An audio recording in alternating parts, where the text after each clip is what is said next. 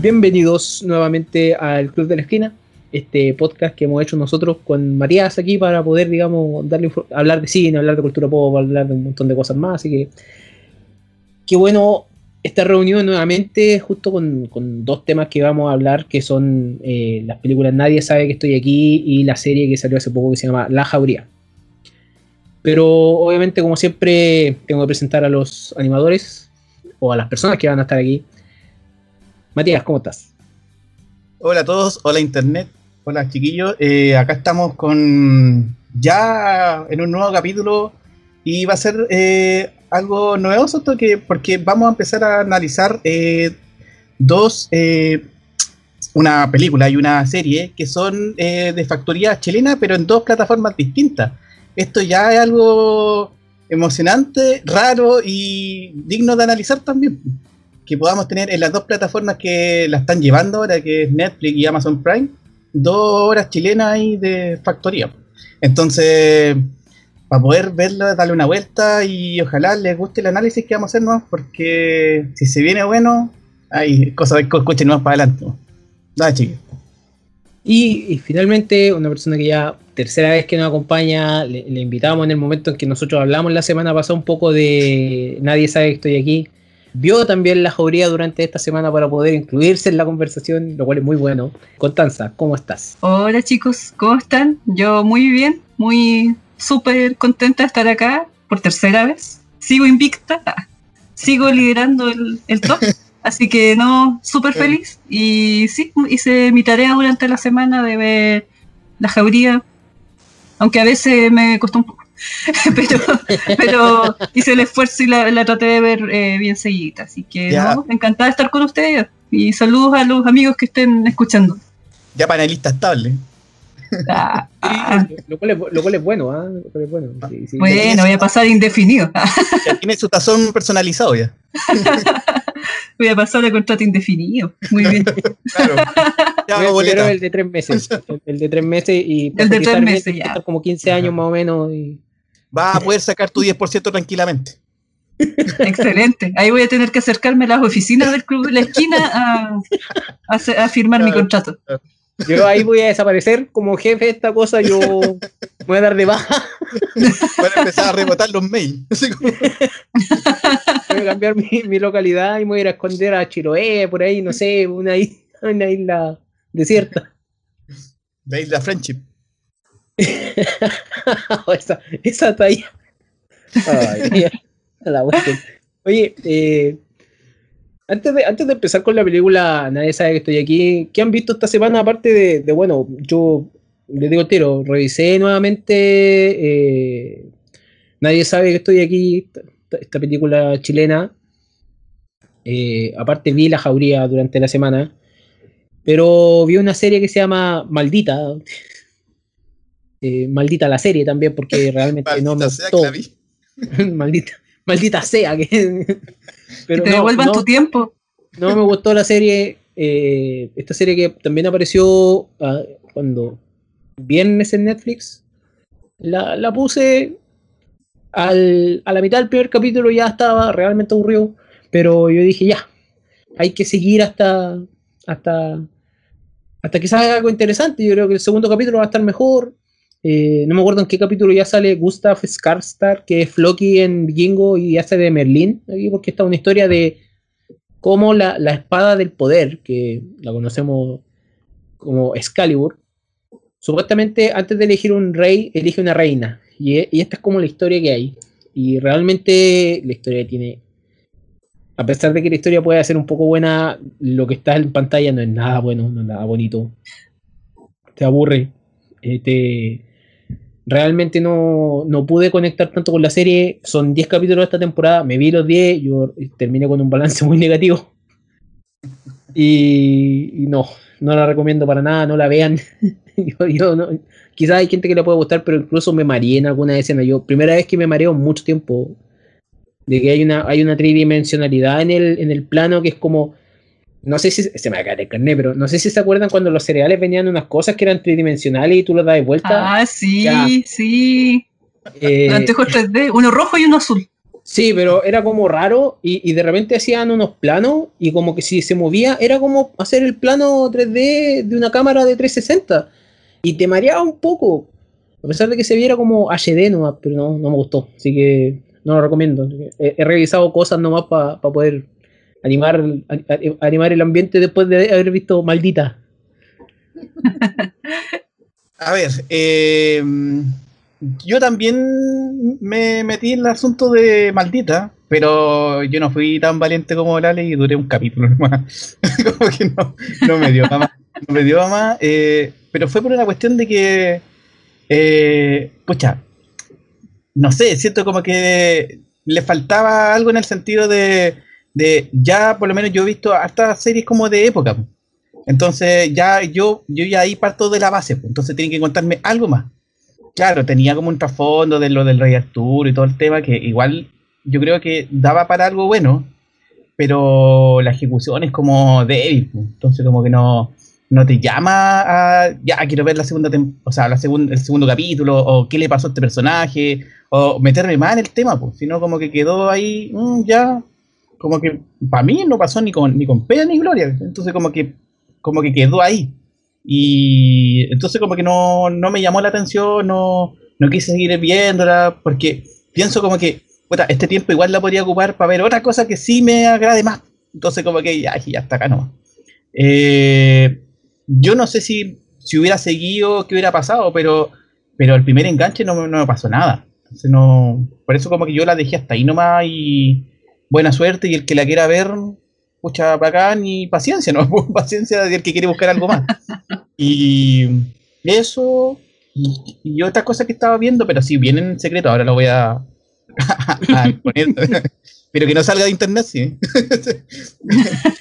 He empezado a ver eh, una serie que daban antes, bueno, son en realidad una serie animada, es un mono animado en realidad, eh, que daban en Cartoon Network. Estoy ahora estoy muy fan de como de recolectar cuestiones antiguas, así como de los 2000, 2002, como de esa fecha.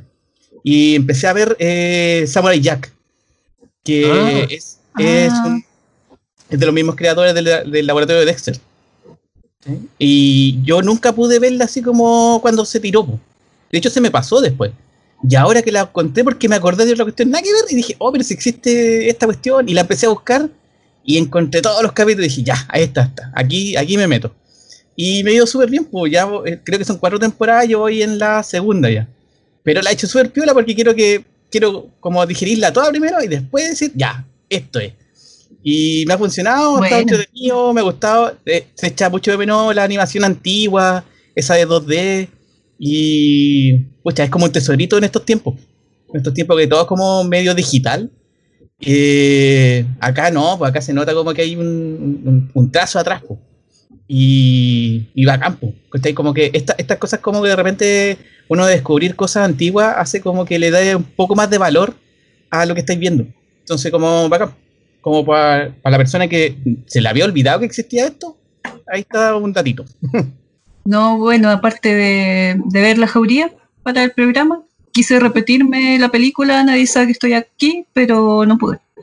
Lo que, en lo que sí avancé fue en ver The Crown, donde terminé la segunda temporada y pasé a la tercera, donde yo creo que ustedes saben que ahí cambian a la actriz porque representa a la reina Isabel más madura.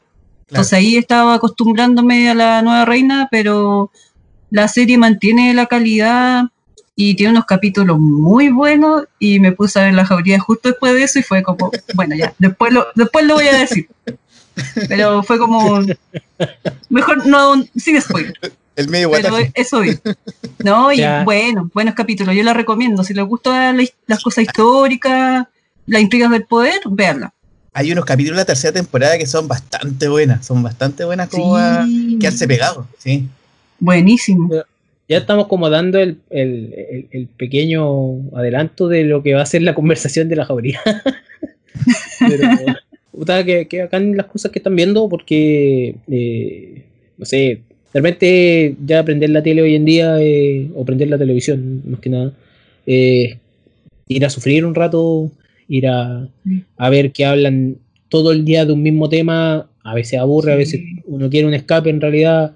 Yo me he repetido un montón de películas viejas en realidad que a mí me han gustado, que, que a mí me, me han, me han, como decir, me han generado cosas porque al fin y al cabo he hecho mucho de menos ese, ese tipo de cine, sabemos que echamos de menos ir al cine también, pero bueno, lo que se puede hacer para, para hacer la, la estadía en casa más, más placentera, al fin y al cabo uno puede ver cine solo o acompañado, las experiencias van a ser un poco distintas, pero al fin y al cabo es ver cine. Para todas las personas que nos están escuchando en este momento, recuerden cuidarse, recuerden respetar la norma, obviamente, de, distanciamiento social. No como esas viejas que de repente te empujan cuando vaya a comprar el pan, o los locos también. Eh, eso, y que nos sigan en nuestras redes sociales, que digamos apoyen el podcast, que nos manden sus sugerencias, etcétera, etcétera. Ahí estamos para eso. En arroba el Cruz de la Esquina en Instagram y el Cruz de la Esquina en Facebook y prontamente otras cosas más. Vamos a empezar con Nadie sabe que estoy aquí. ¿Y el quién es? Lee el memo. No lo había visto ni aquí, güey. No, si lo hubiera visto se acordaría. Esta película chilena que se estrena en, en Netflix hace ¿cuánto? tres semanas aproximadamente desde que nosotros estamos grabando el podcast, se estrena el 24 de junio, que trata de eh, este actor Jorge García que hace de Memo, Sí. que es un niño el cual sufrió un trauma en su no, adolescencia, niñez, yo creo que por ahí está el, el, el meollo en ese sentido, ahí está el objetivo. Pero él se va a, a, a vivir al parecer con su tío y bueno, nadie realmente sabe de, de las personas que realmente están con él, nadie sabe que él está ahí y obviamente todo eso en algún momento va a cambiar. ¿Cómo la encontraron ustedes? Eh, mira, es, un- es una película. A ver, yo le entré por esta película como algo bien enigmático. Lo único que sabía era que era de factoría chilena, que iban a tirarla en Netflix, y que estaba el actor este de Los, que cuando, sal- cuando fue conocido, a nosotros nos llegó esta información de que el tipo era chileno. Después subimos que no era así, que, tenía una descendencia, pero que nunca había vivido acá en Chile. Entonces, como que no era tan chileno. Pero algo tenía ahí. Y eso, y nada. Entonces, como que ya, o sea, como que esos antecedentes te dan a entender que puede haber algo ahí interesante, puede que haya algo que nos cautive y entramos así eh, bien en la nada. Yo creo que igual esta es de las películas que entre menos sabes lo que pasa, eh, te ayuda más. Creo que no, no hay necesidad incluso de ver nada de eso, solo meterse a la película. Y, y tú al momento de entrar a la película te encuentras como con una con, una con un film que es muy eh, digamos contemplativo en el sentido de que me, hizo recordar mucho esto, estas películas eh, orientales que te dejan así muchos espacios sin hablar es como como, eh, como cuando miran el horizonte, cuando muestran eh, paisajes. Esto tiene mucho de eso también. Que, que al final te ayuda como a, a- involucrarte más en el tema de, de qué es estar solo. Creo que eso ayudó bastante a que, eh, claro, estamos dentro de una casa, estamos viendo el tema bien en, en cuarentena, pero el hecho de que nos muestran estos paisajes del sur de Chile, eh, hacen que uno realmente, eh, bueno, exagerando un poco, como sintiéndose en el mismo bosque sureño. Y eso hace que tú te metáis junto con el personaje de, de Jorge García, el Memo, y vayamos por este viaje que tiene bien, bien eh, eh, de introspección. Entonces creo que para la gente que se quiere dar como este baño como de calma dentro de todo esto eh, mundo agitado en el que estamos viviendo, es súper buena y ayuda bastante. Yo creo que una persona que se quiere relajar, yo igual la invitaría a verla de cierta medida y que la vea con otro ojo. Por ahí va mi análisis al principio de cómo llegué a esta película y cómo entré a, a verla. Bueno, yo empecé a verla, o sea, yo vi la película el mismo día que la subieron a Netflix, no porque la estuviera esperando, sino que de hecho no tenía idea que existía esta película, nada. Pero cuando tú entras a Netflix y te muestra como un tráiler de lo más nuevo que han subido, ya lo empecé a ver y tenía el sellito del festival de Tribeca. Fue como, ah, ya, buena. Y de repente empiezo a ver, y es justo una escena donde está Alejandro Goich. y él es Ah. uno de mis actores chilenos favoritos. Entonces fue como, oh, está Alejandro Goich. Ya, dije yo, la veo, la veo. y, y caché que no, bien, pues la empecé a ver y es como justo, es como mi tipo de película. Es de las que más me gusta ver. Entonces, por lo contemplativo que decías tú. Entonces fue como una muy grata sorpresa. Así lo podría decir en palabras breves, sin spoilear mucho. Fue en, en todos los sentidos una grata sorpresa. Sí, yo creo que. yo creo que me pasa lo mismo. Yo, una, porque te da también. Te, te da. Te proyecta una calma. Por lo menos, entre comillas. O sea, hay que, hay que entrar más en la película para saber cuáles son los momentos de calma y cuáles no. Me recordó mucho lo que son dos películas que, que las vi durante el año pasado. Que una es Matar un hombre. El, el inicio de Matar un hombre es muy contemplativo es muy de, del hecho de colocar una cámara y ver qué es lo que está pasando solamente en, en la naturaleza. Y la película que hace poco, bueno, tuvimos, me acuerdo que se hizo un conversatorio en el cine de voz de, de esto y, hablamos con su director igual, que es El hombre del futuro. Esas dos películas me parece que están en onda media, así que vayan a verla. Eh, ambas películas tienen ese, esa, esa como tema sureño contemplativo eh, una, una más que otra, obviamente. No se deja, obviamente, eh, embriagar de eso, como, como, como quizá lo hace un poco eh, Nadie sabe que estoy aquí, porque al fin y al cabo contrasta lo que el personaje está sintiendo. Yo creo que al mismo tiempo la película te quiere hacer sentir solo y te quiere hacer sentir la, la soledad del personaje. Sí, y, y- porque pasan literalmente 28 minutos para que tenga un diálogo sostenido un par de palabras más. Son 28 minutos, los conté. Yo dije, ya, ¿en qué momento? Yo voy a anotar específicamente en qué momento vaya a hablar. Realmente, 28 minutos y algo, ya, anotado en la libreta. Eso es igual eso es un valor porque eh, imagínate, para hacer una comparación nomás, que yo me acuerdo cuando, cuando vimos Lighthouse, el faro, igual tenía ese asunto como de que no, no hablaba mucho al principio, po.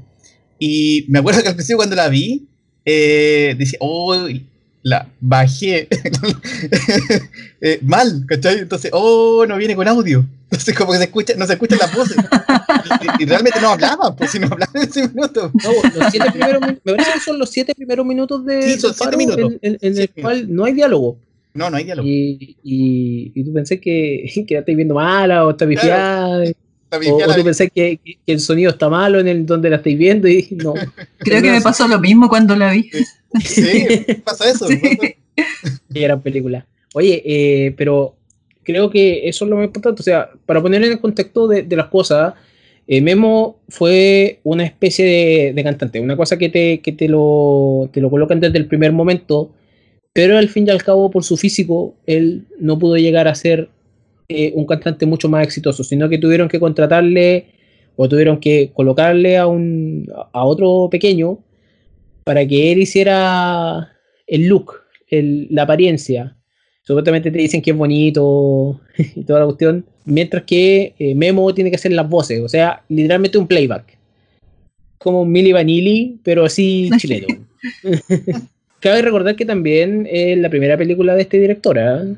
Antillo, que, es su primer largometraje y me parece que está producido por Fábula, que es la, la, la de los hermanos Larray. Yo quedé bastante contento con la película. Tiene un par de cosas que quizá vamos a hablar un ratito porque va a haber una, una parte con spoiler de esta película, pero creo que tiene muchas cosas que son importantes.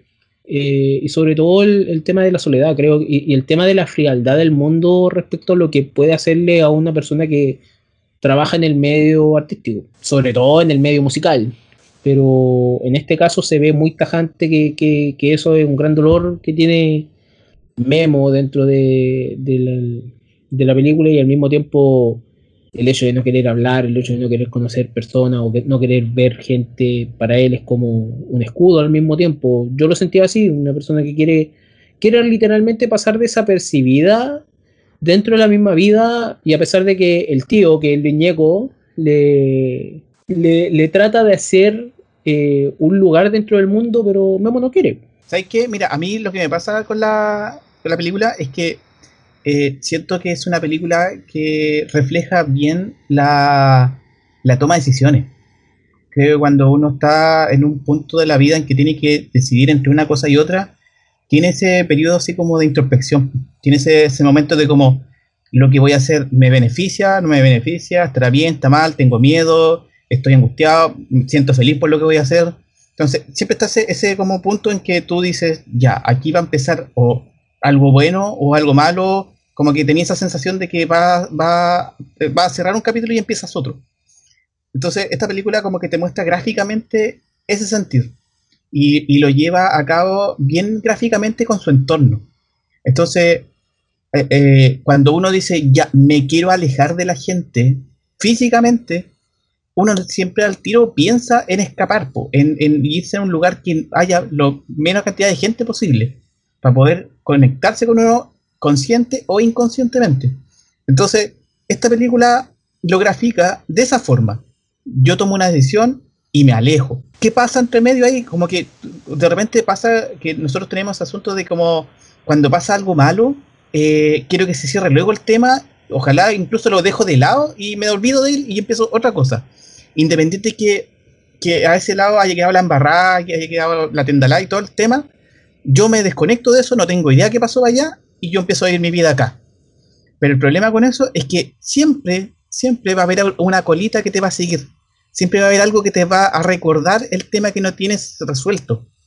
Y eso lo, eh, en la película como que lo toma y lo moldea para que tú te sientas en algún momento es, esa sensación, como de decir, chuta, tengo algo que resolver acá, quizás nada, quizás me pasó, quizás si en un momento me llega a pasar a esto mismo, como que te deja muchas preguntas para reflexionar el tema. Y creo que eso eh, no sé si lo haya visto en una película de este último tiempo, pero, pero qué bueno que hayan tomado elementos como de, más cercanos, localistas, como los chilenos, para poder incluso conectarse aún más con el tema. Claramente para la gente que vive afuera quizás lo va a contemplar de otra forma, pero para un chileno quizás es algo más, como más íntimo. Y creo que ahí está como la ganada del, de la película. No, o sea, yo igual coincido contigo, Mati, en tus apreciaciones. Pienso que cuando dijiste lo que refleja una toma de decisiones, yo pensé que iba a decir otra cosa que iba a decir yo ahora. Que la Ah, película, en cuanto a la, a la elaboración de esta película, a la toma de decisiones del director, del equipo, no sé, yo encuentro que es un buen ejemplo, está muy bien realizada. Yo leí un artículo donde el director contaba por qué eligió el sur de Chile, etcétera, etcétera. Y era todo como súper coherente y eso, sin nosotros saberlo, sin tener ese background antes de ver la película, eh, se transmite y se entiende, se percibe bien, tanto a nivel de trama como de como de escenarios y de personajes y actores, etcétera. Qué bueno que mencionen eso, porque en realidad, y que algo que tengo que decir, eh, la fotografía y la, la puesta en escena que tiene la película es muy bonita. Los colores usados, la forma en la que el personaje se esconde bajo su mismo eh, abrigo eh, o chaqueta esa que, que se coloca, son, son todos detalles que son muy bien cuidados. Son, son cosas que realmente eh, no, son, no son como de golpe, por decirlo así, como, como vamos a ver después en la jauría, que de repente hay cosas que son muy de golpe, pero o, o- o algo que pasa mucho en las películas, y cabe destacar que a todos nos gustó esta película en ese sentido. Obviamente también he conocido gente que no le gusta, que dice, no, pero qué película más básica, no, pero qué película chuta, de nuevo el cine chileno está así, cómo, cómo nos sale el hoyo, obviamente. Yo realmente creo que esta es una, una pequeña muestra de lo que puede ser capaz el cine chileno, así como muchas otras que existen y que no son tan conocidas.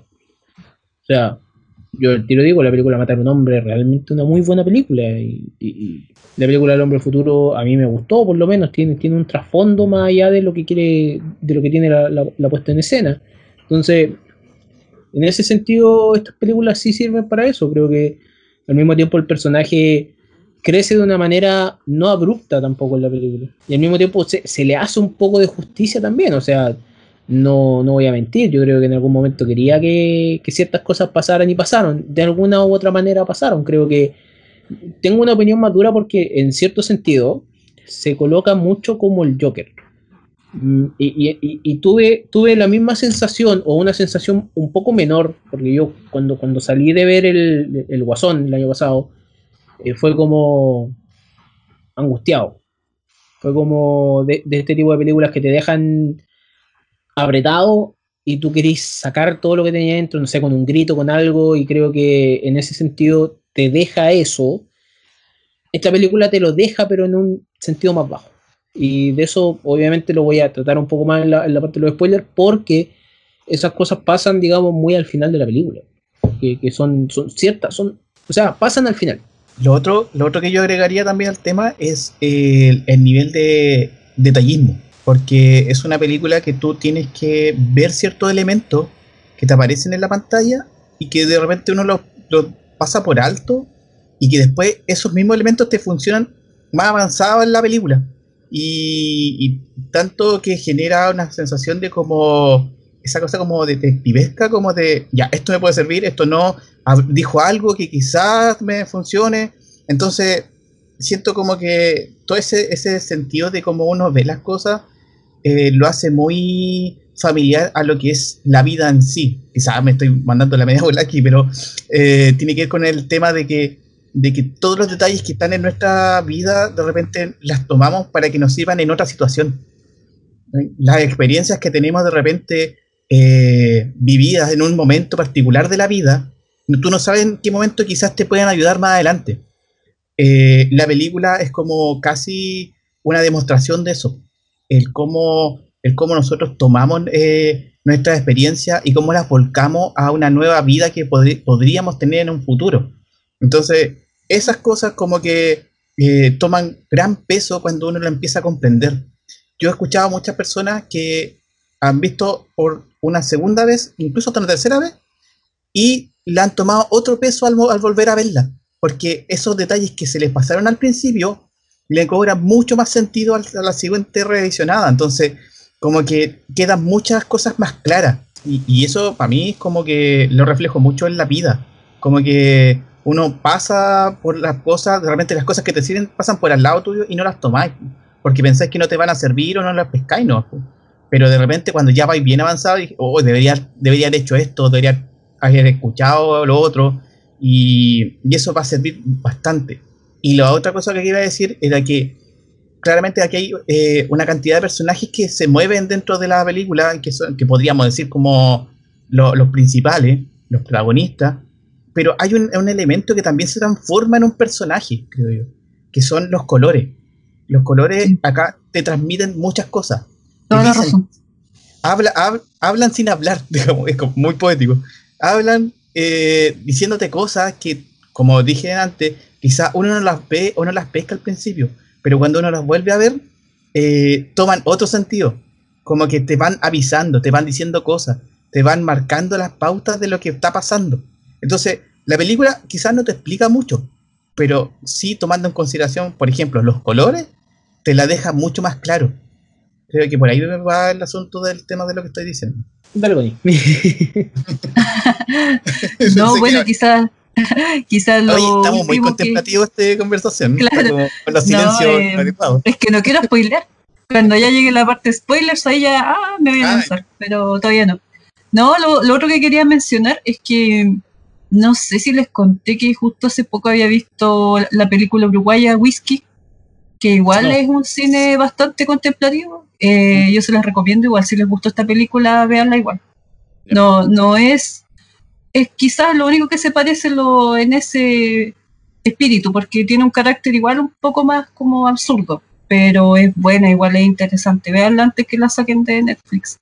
No, y lo otro es que pese a que la película igual es bien silenciosa, no es una película que te de a poco te empieza como a entregar la información y los datos y tú empiezas a construir eh, lo que sucedió. Yo la vi con mi mamá y caché que igual le gustó bastante. Dijo, oh, me encantó la película, súper buena. Entonces, esas películas generalmente no suelen enganchar a toda la gente. Pero esta yo me he dado cuenta que hay harta gente que no necesariamente es buena para ver ese cine y, y le gustó, le gustó mucho. Entonces eso te habla bien de la película. Este que lo otro que me- creo que me hiciste acordar cuando dijiste eso que la viste con tu mamá eh, esta película eh, yo siento que es, está ideal para verla con más gente, como con más personas, porque tú termináis la película y te dan una sensación como de querer comentarle al tiro. Como decir, Sí. oh, ¿cachaste esto otro? ¿Cachaste esto? ¿Viste esto? Eh, no sé, eh, oye, me perdí esto, ¿lo viste tú? Como que te da como para rellenar, como que tú hacías el ejercicio después al final de las cosas que no alcanzaste a captar quizá al principio, otra persona sí los tomó y tú armás el panorama completo. Oh, y ahí, y ahí en ese instante te dan ganas de verla otra vez. Yo también lo vi con más personas, lo vi con, con dos compañeras y, no, y la pasamos súper bien en ese sentido porque terminó la película y empezamos a comentar al tiro, oye, ¿viste esto otro? Porque una de mis compañeras ya la había visto, entonces al final nos dio como los datos, mira, oye, ¿se notaron esto? Oh, sí, ya, esto era esto. Oh, sí, tenéis razón, y como que íbamos complementando la- las ideas que teníamos. Entonces, para la gente que aún no ve la película y lo quiere ver con otra persona, pues ya, perfecto, dele nomás, juegue. Quería recalcar el hecho de que eh, esta película es muy silenciosa. A pesar de que el niño eh, Memo, Jorge García, fue cantante en su niñez como en su personaje, no realmente no, no hay tanto abuso de música, no hay tanto nada de eso. Creo que incluso yo lo encuentro bien. Si tú quieres, eh, como la película completa respeta a su personaje principal. Y respeta las emociones de su personaje principal. eh, más que lo que quieren otros. Eh, leí por ahí bastantes comentarios que decían, no, que no se aprovecharon de la parte musical. Yo digo, no, yo creo que la aprovecharon súper bien con el puro silencio que había en la película. Sí. Eh, creo que en ese sentido está muy bien relatada y muy bien puesta. Así que con ese comentario final nos tiramos directamente a la sección de spoilers. Oye, qué final. ¿Quién hubiera pensado que Darth Vader era el padre de Luke? No se puede Gracias, muchas gracias por decirlo. Ya, ¿qué quieren spoilear? Ya, no, yo creo que, que tomar eso que estabas diciendo tú, pues del silencio, que yo creo que igual fue, es que yo creo que fue deliberado, fue algo inteligente, porque en el, hace como, eh, es como un gran contrapeso al momento de catarsis de la película, es como el clímax, que es cuando ya el memo canta, canta la canción completa y en el programa y lo vemos así y la escuchamos casi completa. Entonces es como, chuta, es como, oye, esta persona no, no se expresa de otra manera que no sea a través de su música. Y yo encuentro que estuvo súper bien. Me encantó y me encanta la canción igual. De hecho, la agregué a mi lista de Spotify de 2020. Está Así que ¿Está en Spotify? sí, está en Spotify. Ah, está la está versión con con- Jorge García y la versión de Carlos Cabezas igual, ah, ya, que ya, es el ya, ya. que creó la, la canción. A mí me Pero está como soundtrack de la película. ¿Ah? Está como soundtrack de la película. No como canción, está en la cuenta de Ah, Carlos está. Cabezas. Ah, ya, ya. Sí, en la cuenta de él. Sí. O sea, de Spotify. en su- A mí me pasó algo súper penca porque resulta que el loco en silla de ruedas que se llama. ¿Cómo se llama? ¿Ángelo? Sí, No. sí, Ángelo, sí. Ángelo. eh, ese actor es Gastón Pauls. Eh, Ese actor es el que sale en Nueve Reina. No sé si alguien, alguno de ustedes todavía ha visto esa película. Quiero ver esa buena, película. He escuchado mucho de ella, quiero película verla. Argentina. Yo creo que una de las mejores películas argentinas que he visto en mi vida. Es un Bueno, hay- clásico. Hay, muchas, hay muchas otras. Eh, te juro que en algún momento me pasó, ya párate y, y hace, hace, hace que todo esto sea una joda, en realidad, pero no. Eh, es porque su personaje, re- resulta que, que, que estuvo súper bien construido el hecho de que el- este personaje, ¿cómo, ¿cómo decirlo? Nunca te muestran cuál realmente fue la causa por la que Memo sea tan callado hasta cierto punto de la película. Y aún Sí. así te lo muestran muy, incompleta, muy incompleto. No es hasta que Marta, obviamente, otra vez Marta, ¿Qué onda las Marta? ¿qué onda las Marta? ¿Qué onda las Marta este último, estos últimos años donde ya prácticamente en Batman vs Superman, en Dark, acá ya tenemos muchas Martas? Es que la número uno. Eh, Muy vieja esa canción, ¿eh? El- Lo que pasa es que Marta lo descubre cantar, o le canta, después de, obviamente, ese arranque de, rabia que tuvo en algún momento. Y, y aparece este personaje al final en silla de ruedas porque muestran en algún momento que Memo lo botó del escenario. Y en ese momento te dicen, ok, lo votó, pero no, no creo que le haya pasado nada. Cuando aparece el papá, que es Alejandro Goic, ahí le dice que él gastó la plata en las demandas que le hicieron Sí, los que lo perdió todo. y que lo perdió todo prácticamente y obviamente un papá bien como las pelotas y eh, Oh, está ahí terrible. es terrible y lo trata como el forro, así. Y al mismo tiempo diciendo, me, me gustó mucho ese detalle de decir, ustedes viven en la prehistoria o algo así, fue el diálogo. Y le muestra el Sí. celular que no tienen conexión a internet ellos, o sea, ellos viven completamente aislados de, de lo que pasa. Y te muestran a este personaje al final y lo único que quiere es, es prácticamente arreglar su imagen más que otra cosa. Y me dio una rabia esa, esa parte y dije, ya, este es el momento Joker que está esperando aquí, este va a sacar, ¿te cuento un chiste de Murray? No. eh, eh, no, aquí yo creo que, ahí yo dije cuando, cuando vio el reportaje, porque yo creo que este Memo nunca se dio cuenta que lo estaban grabando. Y en eso nosotros, nos- no- el, el espectador solamente tiene, tiene el conocimiento. Aparece este reportaje y Memo cambia completamente el- la entrevista, o el discurso al final. En, en ese programa que lo estaba animando Juan Falcón. Sí. Pero fue súper entretenido. Aparte, Jorge García yo ya lo había visto cantar otras veces, otra vez en realidad, porque canta en un capítulo de Hawaii 5.0, cuando matan a un, a un loco que personifica a Elvis en, en, en la isla de Hawái y él al final se pega una canción de Elvis. Y yo me acuerdo que ese año cuando lo escuché cantar, volví a escuchar a Elvis, el- algunos discos de Elvis, así que muchas gracias Jorge García, porque volví a escuchar buena música. eh. Jorge García, Pero- gran de la música, de verdad. Tiene, Sí, sí. tiene una colaboración con Wizard, loco. Sí, sí. Sí, pro, super pro. Sí, no, sí, en serio, sí, fue, fue como súper bacán verlo cantar de nuevo, fue súper bueno verlo cantar y, y ponerse en onda, porque eh, yo en ningún momento sentía que, que él pertenecía a donde estaba. Y, me dio que la película es mucho de un sentido de, de de- pertenencia, un sentido de querer pertenecer a algo, pero también es un viaje de valentía, creo que en ese momento eh, eh, ahí gana la valentía y se siente súper feliz cuando sube al escenario con los músicos y se prende la luz roja, que es una luz súper atrevida, obviamente, que, que estuvo todo, todo- estuvo toda la película en eso, pero que nos dieron a entender que él quería estar ahí, quería, quería ser reconocido de alguna manera, y ahí en ese momento se sintió muy feliz. Después se pega un mic drop, así ya, me voy, chao, y sale, y sale y se pega un baile medio raro, y dije, ya, estas partes son muy Joker, porque son, son muy... lo- lo- no es por comparar las películas en ningún momento, las voy a comparar, pero quizá por mucho que le diera peso al personaje, le quitaba la originalidad al personaje. Creo que esa es mi, es- es mi gran pero con la película. Y el otro pero es por qué iba realmente a, a la, a la casa de esa familia o de esa... eh, En, en Yanquiwe era la, la, la- la ciudad, me parece. Sí. Donde... En Puerto. Sí, sí, robaba robaba lo- ciertas cosas para hacer su Yo lo que nunca entendí por qué entraba a las casas.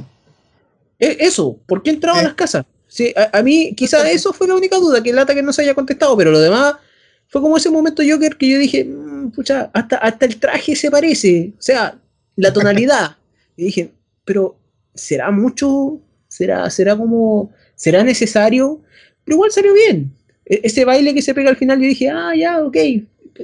Ya lo hemos visto, pero también resulta. Entonces, ahí, ahí quedo, quedo yo con ese, como para hacer la película perfecta, sino ahí ya, ahí te caíste. Pero habrá Pero- sido que vi lo que quería ver. Ah.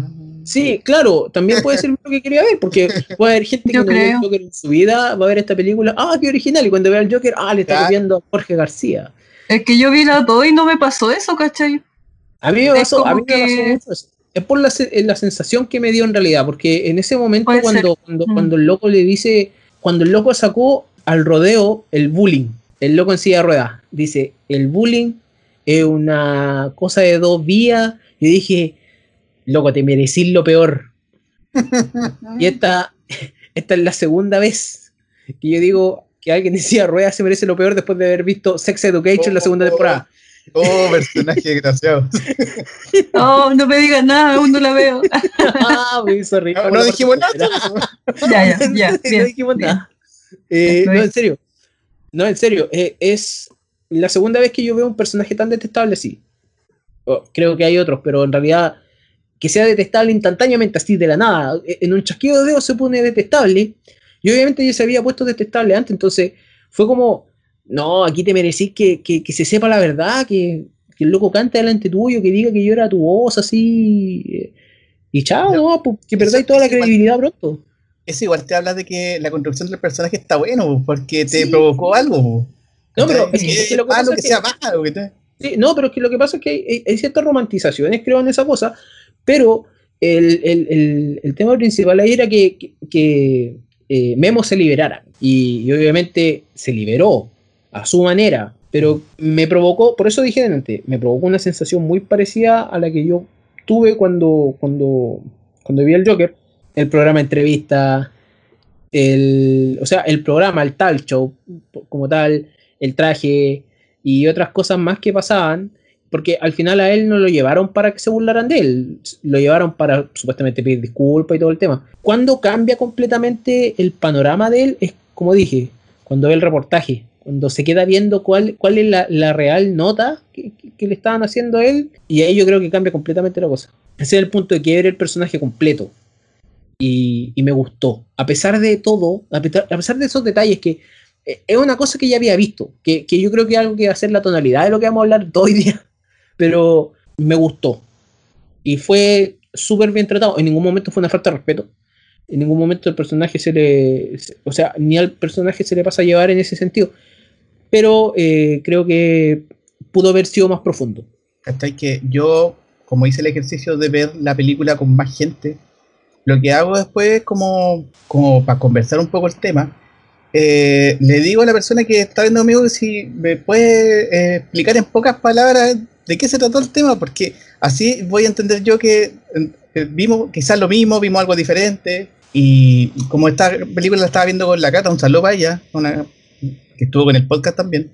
En el- Eh, me, claro, me mandó un pequeño fragmento de lo que vio.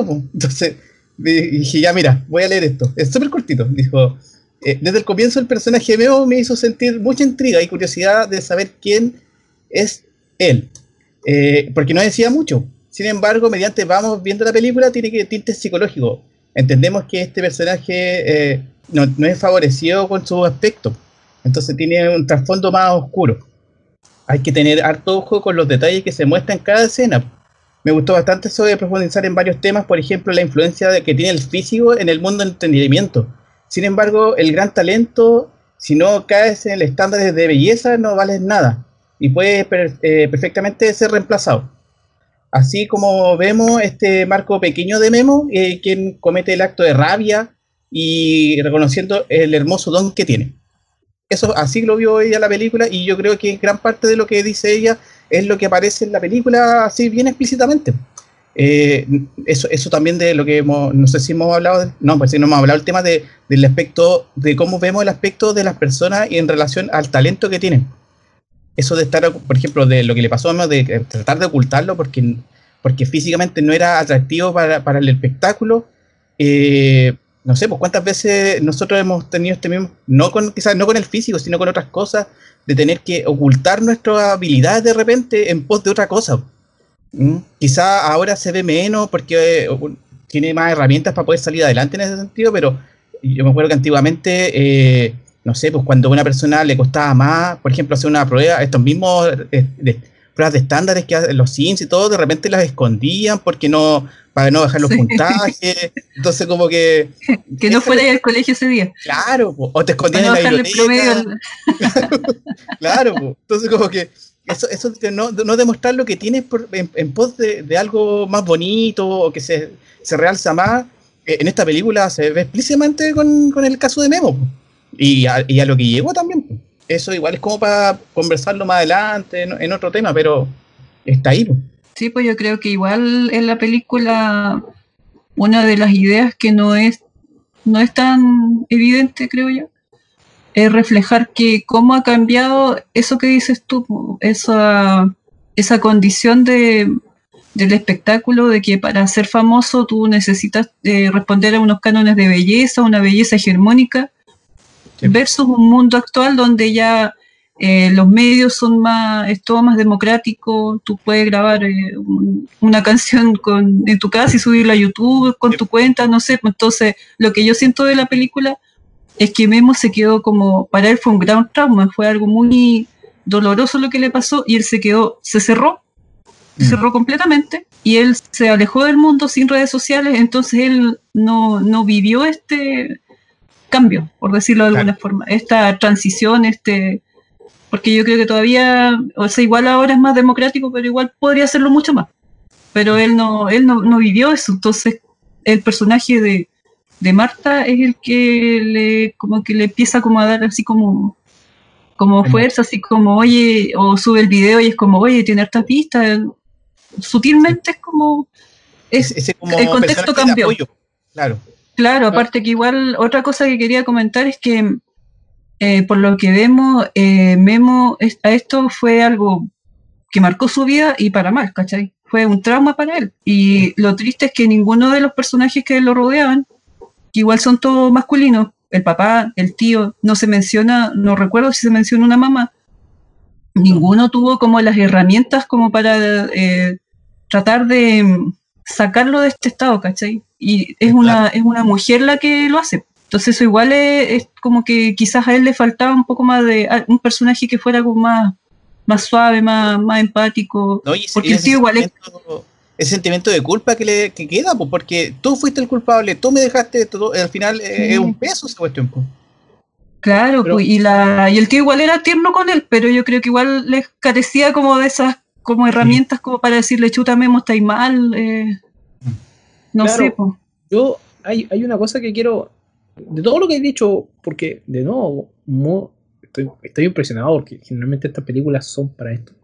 Esta conversación que se genera por esta película, el, el Memo se nota, yo creo que el, el momento más cuático que tú pudiste ver, o más grave, por decirlo así, que tú pudiste ver es cuando el tío se corta los dedos. Ay, sí, es. Y que, que- que no pasa de una manera golpeada. Quiero, quiero hacer mucho énfasis en eso. No pasa de una manera tan postiza. Te colocan las escenas principales que tenéis que saber y te colocan la sangre, ¿no?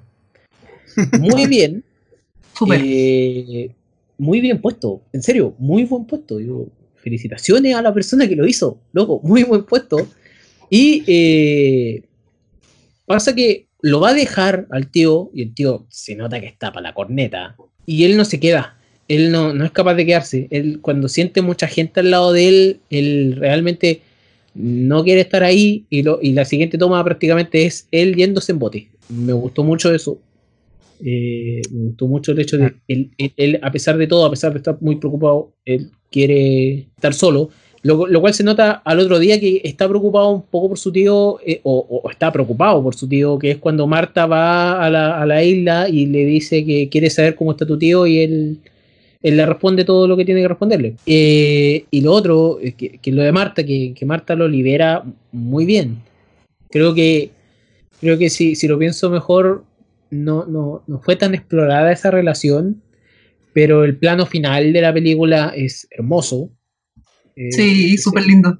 ese plano de arriba y ella acurrucándose al lado de él de a poco y él también dejándola porque tú crees que de repente no, no va a querer nada y él también dejándola en ningún momento en ningún momento la rechaza y, y es de a poco ¿ah? con un movimiento de pierna ya prácticamente después ya es como abrazarle una almohada entonces me gustó mucho ese plano en realidad de todo. Oye, como ya como estamos llegando ya al final de la película, ¿ustedes sienten que la, la última parte fue algo soñado o fue algo que fue realidad lo que pasó? que ta- estamos diciendo que aquí existen tierras paralelas también güey? Como, como tierras paralelas. No, es que, que- que esta era una ilusión del tipo que en realidad quería, quería proyectarse así, como que él quería hacer eso, o realmente fue algo que pasó. po? Porque No, yo creo que pasó. La película que te la explica, po. Tú lo, Yo tú creo lo que pasó. yo, yo creo que pasó es que tampoco Yo te igual creo que explican pasó. Sí, ta- eh, me parece raro igual. Creo, creo que va por un lado. ca- Cacho más o menos por dónde vais, pero, pero yo creo que pasó. Pero yo no sé cómo se habrá subido est- este loco al avión. Eso es lo primero. O sea, si ya no podía estar con mucha gente, ¿cómo se subió al avión?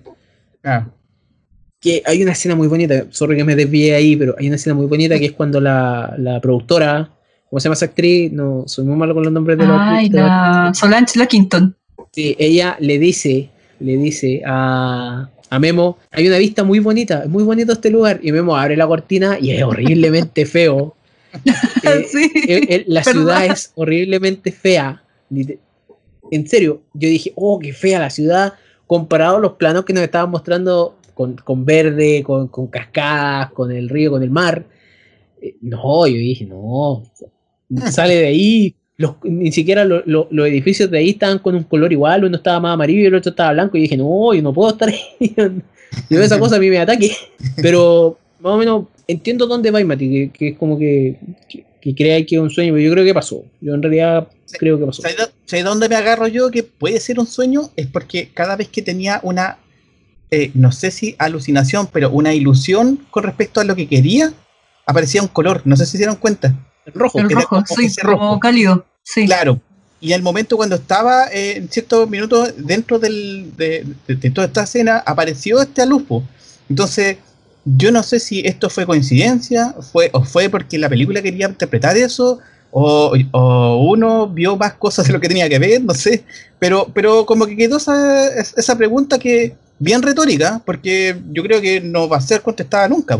Pero, pero quedó ahí como, si fue realidad, qué bacán. Si fue una ilusión, era lo que realmente quería, ¿no? Y eso no. Es que el color rojo igual ahí significa, yo creo que yo lo vi puesto como pasión, más que otra cosa. El color rojo significa varias cosas.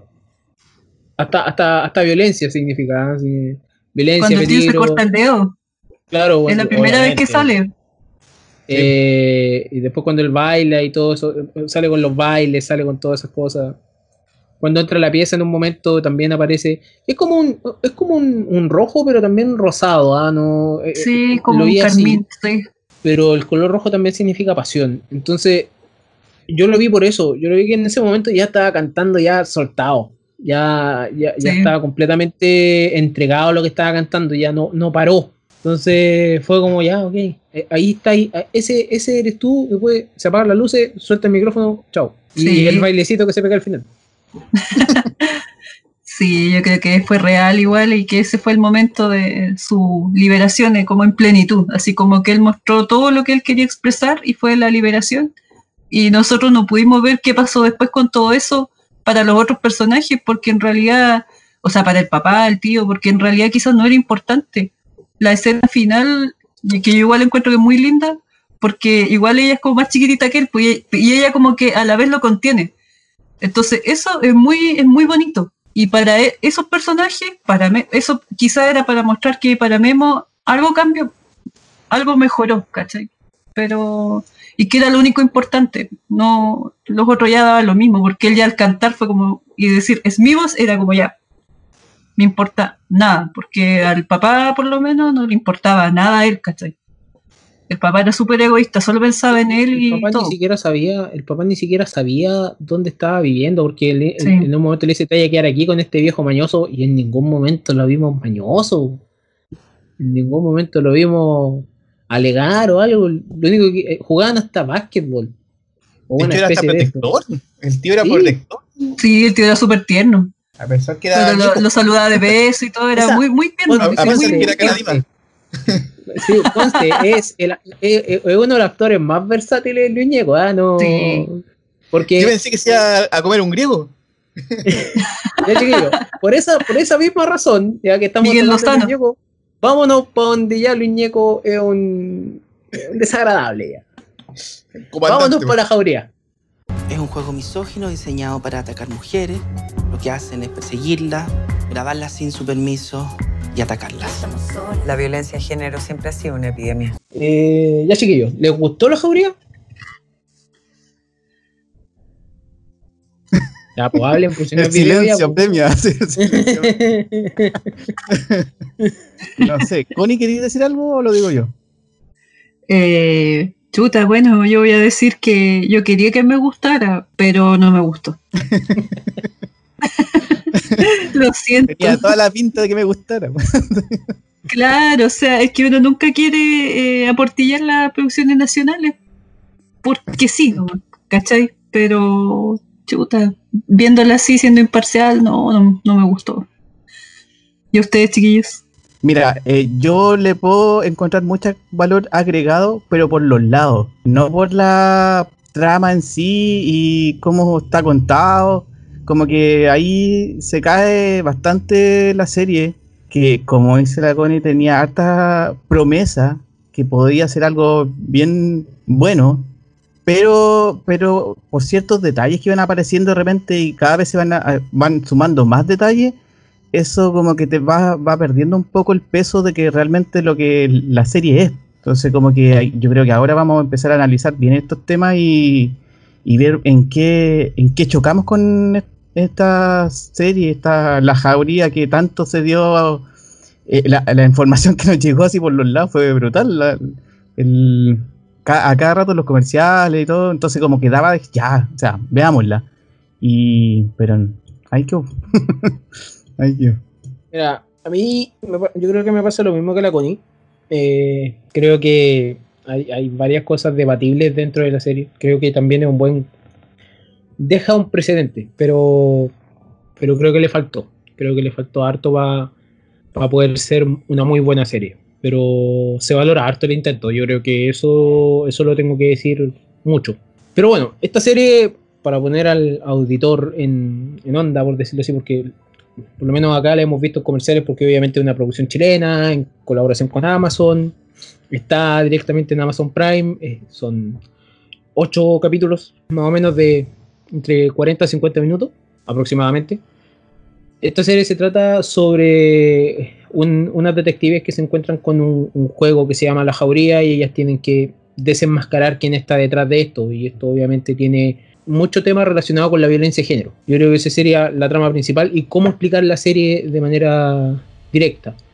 Porque podemos decir que esta serie tiene muchos tópicos, entre ellos la lucha feminista, el feminismo y muchas cosas, pero lamentablemente la serie diluye mucho eso dentro de su misma trama para centrarse en una sola cosa al final. Que es una de las grandes fallas que tiene la serie, que, que lamentablemente son muchos, muchas cosas llegando, tratando de llegar al final, pero no todas llegan bien paradas, no, no todas son de gran peso como para que la, la, la otra historia ¿cómo se, se desarrollen más. Aparte está llena de clichés, pero más allá de los clichés que, que a veces eh, son cosas que nosotros ya hemos visto muchas veces, o sea, es, un thriller policial más que otra cosa, y ya de thriller policial hemos visto a, a estas alturas, no sé si decirlo hemos visto todo, pero cuando tú quieres ver algo de eso, quieres ver algo que te deje intrigado, que, te deje metido desde el primer capítulo en cierto sentido lo logra, pero es, muy. eh, eh, se, se, se autosabotea al mostrarte quizás demasiada información para el espectador. Bueno, esa es la opinión que tengo así rápidamente. Aparte, esta serie está basada, o sea, no basada, sino que toma los hechos que pasaron en España. Yo no sé mucho de ese, de ese caso, yo averigüé un poco y la verdad me confundí, pero lo replican como si pasara acá, de, de una u otra manera, lo cual lo encontré bastante interesante. O sea, es algo que pega allá como pega acá. Lo- Sí, yo creo que. Dale. No, dale, dale. Oh, disculpa. No, yo quería agregar eso, ese tema de los clichés, que de repente, ah, por ejemplo, a mí me gusta este género, el thriller policial, y de repente a mí no me molesta ver un cliché si es que lo haces bien, ¿cachai? O sea, si está bien hecho, sí. Sí yo creo que por ahí va como el tema, que tomaron estos clichés pero lo abordaron muy superficialmente, entonces... Bueno, Claro. eso, eso quería decir, pues a ver. Sí, o sea, lo, de- lo que dice la Connie igual es, en cierta medida, igual es, es muy verdad porque en el fondo de repente tú vas a ver eh, alguna serie, alguna película que tú sabes más o menos cómo actúan los personajes, para dónde va, pero si la construcción de ese personaje está va bien, igual se la compráis, pues igual como que te metí en el tema, pues. pero cuando está como cojeando la trama del personaje o te aparecen cosas que de repente no tienen mucha coherencia, como que eso ya como que no, no pasa tan, tan calado, digamos, po, sino como que empieza a molestar en cierta medida. Y, y eso creo que peca la serie, pues peca con que, con que tiene muchas cosas que tú decís, pero ¿cómo? ¿Cómo puede pasar esto? Muchas cosas que decís, pero quizás se podría hacer de otra forma. Y, y eso como que al final eh, al espectador lo hace que pierda un poco el hilo de la historia y empiece como a, empezar a buscar la respuesta que quizás en ningún momento van a estar en la serie. Y eso hace que perdamos un poco el, el- el- el, eh, el afán de querer ver cómo va a terminar esta historia. Lo que sí es rescatable, por ejemplo, es que ponga, ponga en la mesa el tema, pero como como una obra de eh, como una obra au- audiovisual como el hecho de que podamos discutir esto, que sea una serie chilena asociada con Amazon, que creo que es la primera, pero, pero como sustancia en sí, como lo medular, como lo básico, eh, eh, ahí está como que se podría desarrollar un poco más, yo creo. Creo que ahí me da, me da un poco de. A, a mí, por lo menos, me da un poco de. de lata eso. O sea, está bien poner un tema en la mesa, está bien que se hable de esto. Pero la serie lo, lo, lo, lo coloca en el capítulo 7, por si acaso, porque nosotros- los tres aquí vimos la serie, así que podemos opinar de esto. Capítulo 7 es el capítulo que para mí define la serie. Eh, es, es el capítulo que, que realmente te tira el pequeño golpe de realidad o te hace, te hace ver que lo, que lo que es la serie es mucho más allá. Pero igual es una lata un poco el hecho de que la conversación se vuelva de lo que está afuera, pero no de lo que está en la, en la pantalla. Porque tengo que, tengo que decir, o sea, yo creo que la mayoría de las personas que estaban ahí, sobre todo los más adultos, actúan súper bien. Sí, de verdad, súper de acuerdo. In- Independiente de que, de que algunas personas, no sé, la, la falla del, del camarógrafo en la, en la ventana o la falla de sacar el celular al revés, son cosas que son detalles, son cosas por las que te van a lesear, pero para mí son detalles porque yo creo que ellos actúan súper bien. La- las tres personas, las tres agentes de la PDI, eh, Daniela Vega, Antonia Segers y ¿cómo se llama la otra? que La María Gracia Omegna. Ella. Eh, súper bien en sus papeles. Sí. El, el mexicano este que, que hace de, del psicólogo, no, no, es psicólogo escolar, algo así. Bastante, Sí, bastante interesante su personaje. Eh, Francisco Rey, obviamente, como siempre, dando lo mejor de sí, independiente en el papel que lo pongáis. Aquí un cura, slash director de colegio, slash eh, entrenador de rugby. O sea, ¿qué más queréis de él? Eh, y así Faltó que sucesivamente. jugara nomás. Claro, y Luis Ñeco en ese papel odioso que tiene en esta cuestión. eh, Mariana Di, Giro- Di Girolamo es la mayor, ¿cierto? La, la, la, la, la- la más, Sí. la más experimentada. No, la Claudia. La Claudia, Claudia Di La Girolamo. Claudia Di Girolamo, la- sí. la tía de la, de La tía, Ah. sí. Ahí me confunden a mí. Pero la cosa es que bastante bien. Creo que en, lo- en los jóvenes quizá como que, como que se va para abajo, independiente, o sea, más o menos, pero es, es parte de la experiencia, pero eh, la, la que hace de Bla- Blanca I- Ibarra, que es la, la niña que raptan y empieza a pasar todo, a ella la había visto en El Hombre del Futuro y, y ella es muy buena actriz, yo creo. No, no, solo quiero acotar que igual, no sé si les pasa a ustedes eh, que ver a la generación de jóvenes actores, que son los mismos que salen en todas las teleseries, del Mega, en todas las cosas, entonces yo de repente igual me pregunto, onda, no, no se graduó nadie más de actuación ese año. ¿Cómo no va a haber otros actores, cachai? Porque eh, independiente que hay algunos que, como dices tú, lo hacen bien, o sea, la Blanca y Celeste, que es la Paula Luxinger, yo la encontré bastante bien pero la Mariana de Girolamo actúa de Emma todavía. Es como, como que siempre hace ese papel, El, ¿cachai? el personaje era muy parecido. Es muy similar, entonces, no, no, no sé, ahí me, me pasa algo. Yo no sé si a la generación de nuestros papás que vio a los actores que nosotros ahora vemos adultos les pasó lo mismo. No creo, pero ahora ellos son como que todos nos gusta su actuación y son como bien amados, pero esta generación nueva no sé. Yo creo que hay que darle más la oportunidad, pero, pero al mismo tiempo eh, que sus desarrollos fueron pobres. Y lo que pasa es que el gran pero para mí igual de la serie es que deja, a pesar de que los clichés y quizás la- las fallas que tiene, que los vamos a hablar un ratito más en spoiler, específicamente eh, es la trama la que, con la que tuve problemas, sus actuaciones, a, a veces los diálogos eran muy postizos, los sentía yo que eran muy forzados, habían situaciones que eran muy forzadas, sacadas de la nada, y no, no resultaban, ¿no? O sea, eh, aquí tengo que decirlo de esta manera, el, el personaje que hace Daniela Vega, que era como la más, pongámosle la más mística de, de las tres de la PDI, de repente se daba un discurso y tú como espectador, como tú sabes más o menos para dónde va la cosa, tú decías, chuta, pero todo lo que está diciendo ella no tiene peso, no tiene el, el recurso, pues tú sabes que es un cabro chico jugando en la jauría. Eh, y eso de repente como que se sintió muy como esta película que Atrápame si puedes, Tom Hanks eh, tratando de atrapar a DiCaprio. Y en cierto momento Tom Hanks realmente se fija que Dicap- DiCaprio es un joven, un- una persona mucho menor a la que él pensaba.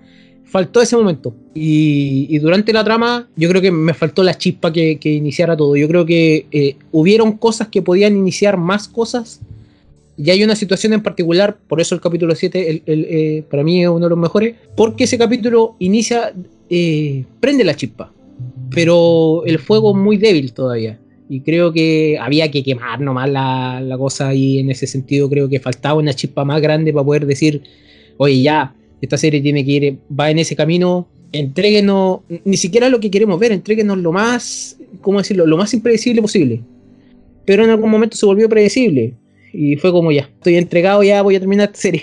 Sí, igual era como, ¿cuántos capítulos quedan? era como, ya, chuta.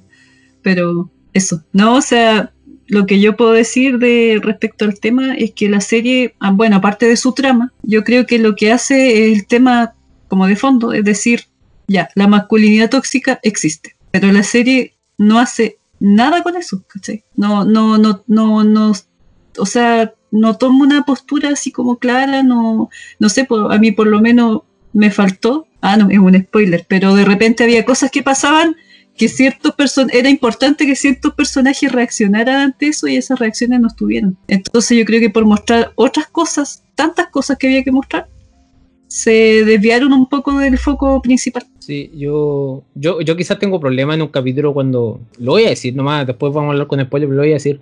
A Celeste la golpean en. A Celeste se llama la hermana, ¿cierto? Sí, La, sí, Celeste. A Celeste la golpean en la cabeza y el golpe se siente dos planos distintos grabados de manera completamente distinta. En uno, Celeste está mirando para atrás y en el otro, el golpe, el, el- el golpe al lente de la cámara. Y yo quedé como, no, se siente muy. Se siente raro. Y, y quizás esos fueron errores de, de edición, nomás que uno puede, que, que puede ver. En comparación con, con lo que estábamos hablando de, de Nadie sabe que estoy aquí, que la escena de. La escena acuática de ahí cuando pasa algo. No se siente tan. tan postiza, tan. tan tirada de, de las mechas. Genera eso, lo que tiene que generar. Sí, Claro, Mati, te veo harto callado. ¿Sabes que No sé cómo. está bastante tímido. no sé cómo abordar la serie porque como que quiero decir cosas positivas y que puede decir, ah, tiene, po. pero eh, mientras pienso lo que tengo que decir positivo, me aparecen estas cosas raras, entonces como que me las desvían. Como, que, como que trato de como de eh, encauzar el, tema para poder a la gente que todavía no ve la serie, que se dé el tiempo de verla, para que, como decimos siempre, que tenga su propio juicio al respecto con, con, con la obra. Acá nosotros solo le estamos dando como una apreciación de lo que vimos nosotros. Y claro, pues, hay cosas como que no, no pasan nada. De repente yo pensaba en un, un minuto que podía haber sido por tiempo que el, el problema, pero después la Ale me contó que no, que no pasaba por ahí el tema. Y pero, pero yo creo que tenía tanto elemento para poderle sacar, haberle sacado provecho. Y que, como decía la Connie, se va por otros lados, se va por, por, por- por mostrar algo que, que quizá es demasiado predecible, demasiado obvio, en vez de haberle dado una vuelta más y, haber dejado al espectador más, más tenso, porque yo creo que eso es lo que faltaba. Por ejemplo, en, la, en algún capítulo, mantenerte así como, como expectante de lo que va a pasar y como, como fal- faltó esa, cosa como sufrir con el personaje. Como no estabais tan conectado con, con lo que estabais viendo, era, era como un espectador que pasaba por la calle nomás, pues si no, no, no, no, el dolor como que no, no te llegaba, pues. No, no pasaba nada con eso. Entonces como que tú cuando no, no empatizáis con esas cosas, empezáis a encontrarle lo- las fallitas, pues los errores. Sí, o sea, yo creo que el Mati toca un punto clave, que es que la serie, por algunas cosas poco creíbles, por algunos asuntos de quizás de casting o de locaciones, no sé, no genera, no te genera empatía. Cuesta mucho empatizar, entonces ya ahí, como en la primera entrada a la serie, ya es como un poco distante. Y chuta, yo igual soy una persona que no, no soy alguien que me ande fijando en los errores o pensando en la trama, así, ah, ya debería ser este, debería ser este otro, pero fue como súper evidente a lo muy temprano en la serie en quiénes había que fijarse, eh, ¿cachai? Los errores. Y yo no, no soy como mala onda para ver esas cosas, pero me fijé. Entonces fue como chuta. Si yo me fijé, es que hay algo malo ahí, pues. Eso. A ver, para toda, para toda la gente que, que, que- que quiera ver la serie que nos, nos esté escuchando en este momento, este humilde podcast, eh, véanla y, y véanla como un thriller policial, no la vean como nada más, porque yo creo que hasta el feminismo se diluye en el thriller, en el thriller policial, es, es lamentable que quizás el cómo, el, el cómo también te vendieron la serie, el cómo todas las entrevistas que sacaron antes, lo siento, no son así, tú ves la serie y algo completamente distinto. Eh, eso lo sabemos, o sea, de repente una serie empieza de una manera, termina de otra. Esta cambia como tres veces durante su, su desarrollo. es lamentable. Y eso, y eso sobre todo que tú no puedes generar empatía con las altas, las altas alcurnias de este país. No puedes.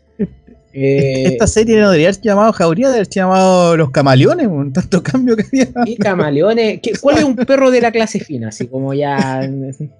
eh, los, los, los pomeranias, ya, es una cuestión así. ya. Claro. Y, y eso que, y eso que el Pomerania es más tierno que cualquier otra cosa, pero ¿sabéis qué, qué es lo que pasa?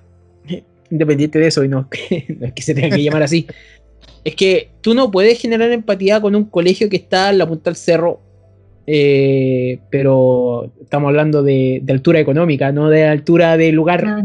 Y la cota mil ahí, de Santiago. Eh, sí. Eh, tú no puedes generar empatía con eso, en eso, en esa gente así.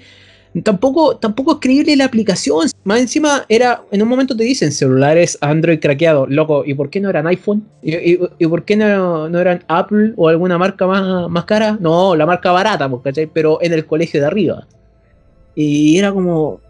Yo creo que más, más, más que un, un- tema, es que yo por primera vez en mucho tiempo me puse como entrenador de, de fútbol de casa, ¿cachai? Que empieza a putear la tele y decir, puta, el personaje de mierda, weón, que, que- que está ahí. Ah, a mí también me pasó. La aplicación no es creíble, obviamente no está en la Play Store, obviamente no, no está en ninguna tienda, así que eh, eso, eso es bueno que no sea verdad, pero eh, lamentablemente hubiese sido un poco más aterrizado haberlo hecho en un, liceo normal, sobre todo en, esos ambientes, y con grupos de WhatsApp o grupos ocultos en Facebook o grupos ocultos en alguna otra cosa. Yo creo que una aplicación muy afuera de, lo que es la, la- las redes hoy en día, eh, fue que, ya tenemos casos hoy en día más encima de un, un- un de WhatsApp eh, turbulentos. Entonces, dale. No, no te quería cortar la inspiración, no, No, pero dale, dale. no, que a mí igual, mira, uno, ese colegio jamás se iba a ir a toma, ¿sí o no? Jamás, pero jamás se iba a ir a toma, eso es falsísimo. Y lo otro es que también con la aplicación, pero también con las pruebas que te pedía la aplicación, porque ya desde el principio había problemas, es como ya, eh, la mujer que deseas, márcala.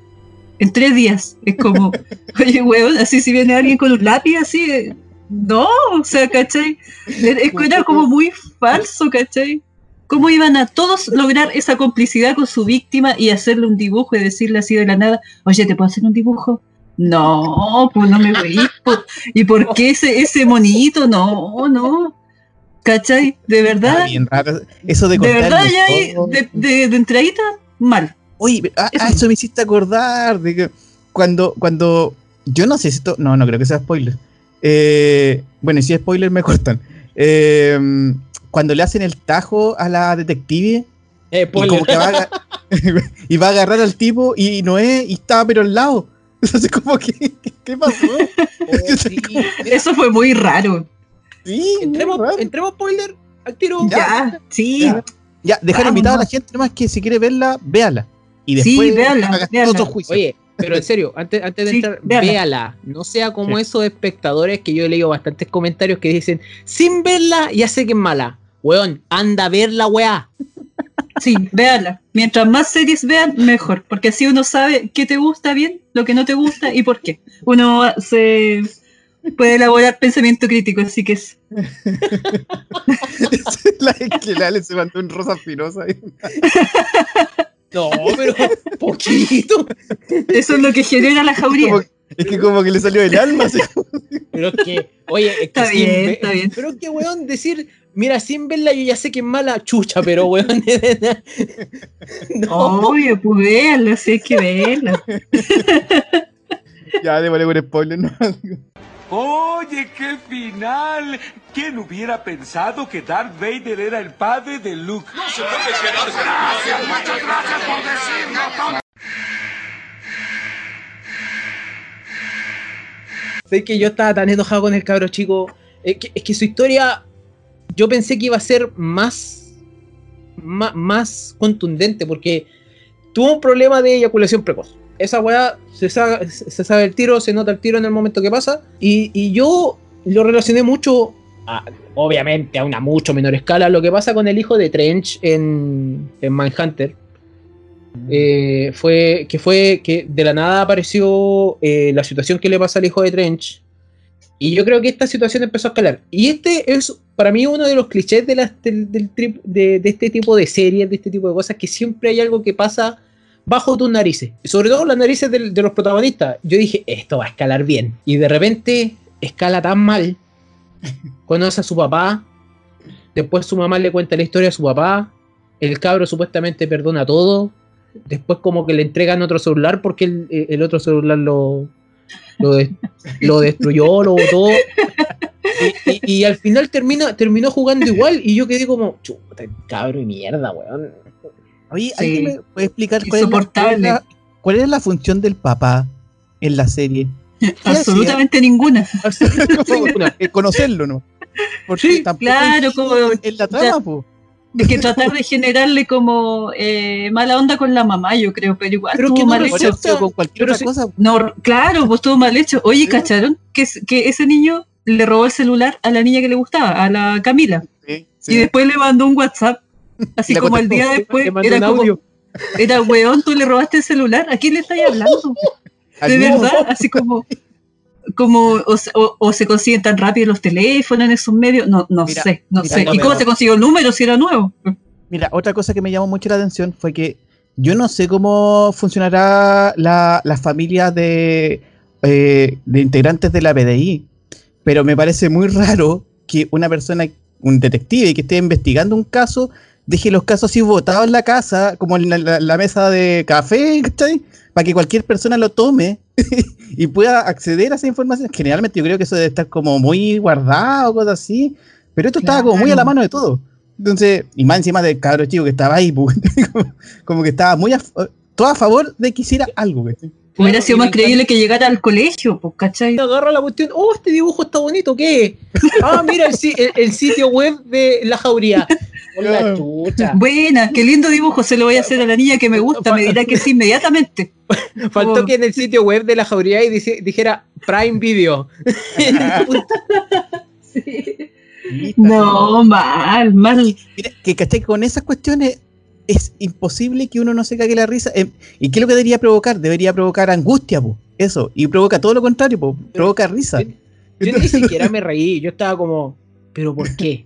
Yo, yo me estaba tratando de encontrar muchos por qué dentro de la, de la, de la serie, que fue algo que, que fue un tante, porque la, se, se convirtió en un cazabobo en algún momento el, el- la, misma, la misma cacería que ellas hacían. Y ellas sacando unas conclusiones así, pero enormes. Y, ahí nos pasó la cuenta eh, eh, el tema de que cuando eh, la, la personaje de Antonia Segers, que no recuerdo ya cómo se llama, pero en la PDI, la comisario, encuentra el celular, me acuerdo que parece que algo le hizo, le pegó una cachetada o algo, pero no le pregunta nada sobre el celular, sino no le dice, oye, ¿cómo funciona esto? ¿Cómo? Nada, nada, pues, weón. Sí, ¿Dónde que igual salió? era ¿Dónde salió como, celular? pero a- averigua, o sea, re- recaba información, haz la pega, por favor, y no, nada. Es así como, "Oye, hijo, ¿qué te pasa? Pero nada más. pues.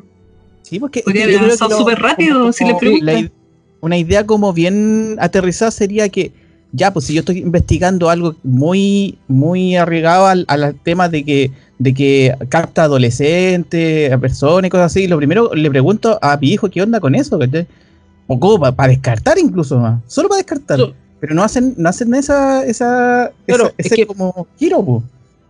Es que lamentablemente por eso, tú- eh, yo creo que la serie estaba tan preocupada de otras historias, por ejemplo, la serie empieza la lucha feminista y eh, eh, ellas están todas en, en, en pos y unidas por su amiga y un montón de temas más que aparecen ahí, versus los hombres del colegio, que ellos querían hacer, ir a clase. Y el poco apoyo y todos los insultos que le dicen, que yo tengo que decirlo así, cuando generalmente la- la- los grupos de hombres hablan así, yo tiendo a alejarme porque a mí no me gusta que hablen así y creo que lo lograron muy bien esos diálogos en la serie.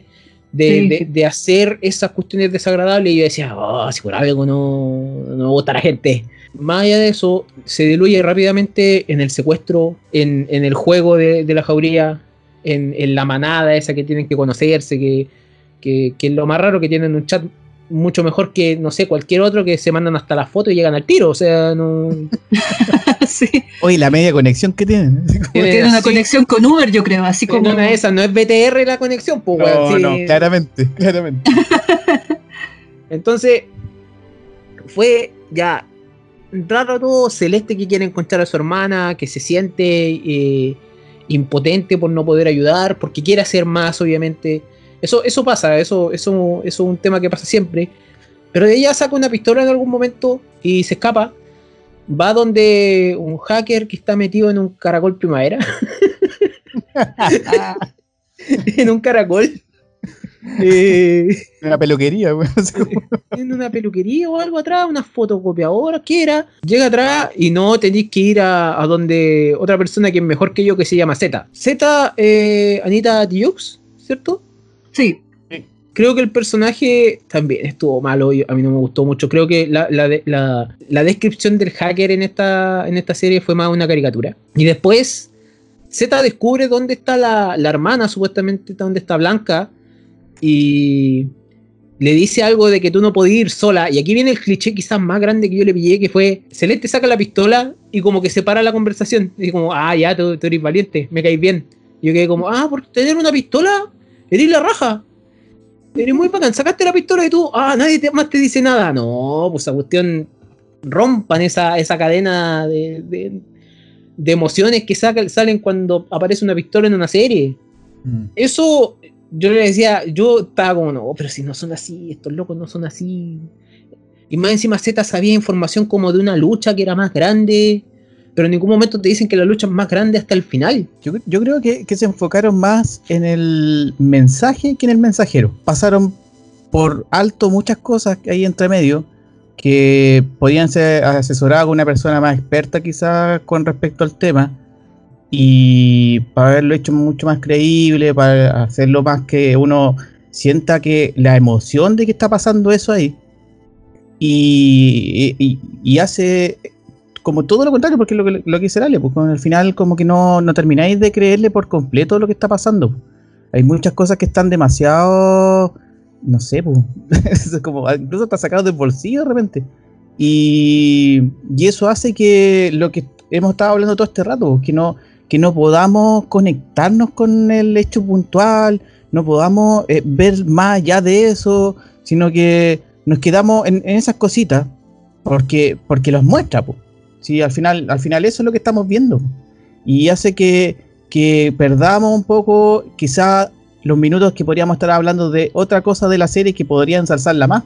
Por, por esos detalles y un cúmulo de detalles hace que nosotros se nos tape el tema po, y no podemos verlo un poquito más allá de eso. Como que claro, hay cosas como que no, no, no, no, no tienen mucho sentido. La interfaz que tenía igual era como bien raro. Yo, yo cacho re poco de, del mundo del hacker y aún así yo encontré que estaba medio me- medio infantil el tema sí, pues. y, y las pruebas como decías tú también como que es muy raro ¿quién se acerca se acerca a una persona así? yo cacho que te agarra a palo antes primero po.